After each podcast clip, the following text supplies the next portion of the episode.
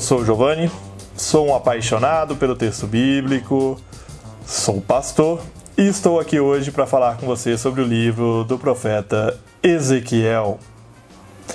Em 597 a.C., no quando da primeira deportação para o exílio, dentre os membros da elite econômica, política e religiosa estava o sacerdote Ezequiel. Sua atuação foi de 593 até aproximadamente 571 a.C. A linguagem utilizada pelo profeta se enquadra nos chamados textos da teologia da glória. O profeta escreve para proclamar a glória de Javé. Característica esta que marca a atuação de seus discípulos, que são responsáveis pela escrita e redação final de seu livro. Há certa controvérsia no título profético do livro, que é escrito em estilo sacerdotal e tem profundas afinidades com o estilo sacerdotal do Pentateuco. Sua mensagem encontra consonância com a dos profetas Isaías e Jeremias, defendendo uma relação de não confrontação com os babilônios e assírios, mas de acomodação pacífica à realidade.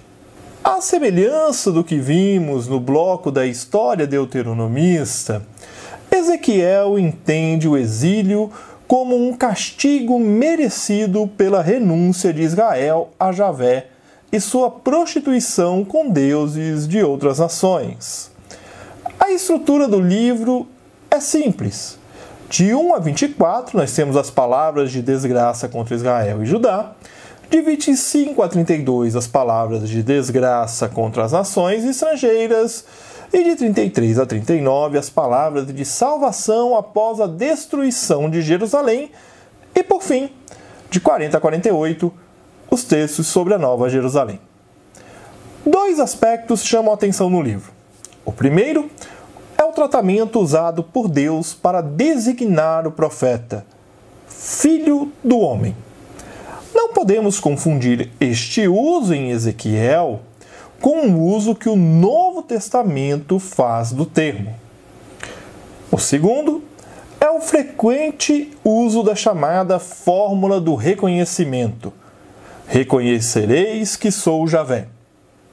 Usada mais de 80 vezes em todo o livro, a fórmula aponta para o reconhecimento de Deus através de acontecimentos históricos que ocorrerão no futuro sobre Israel e as nações do mundo.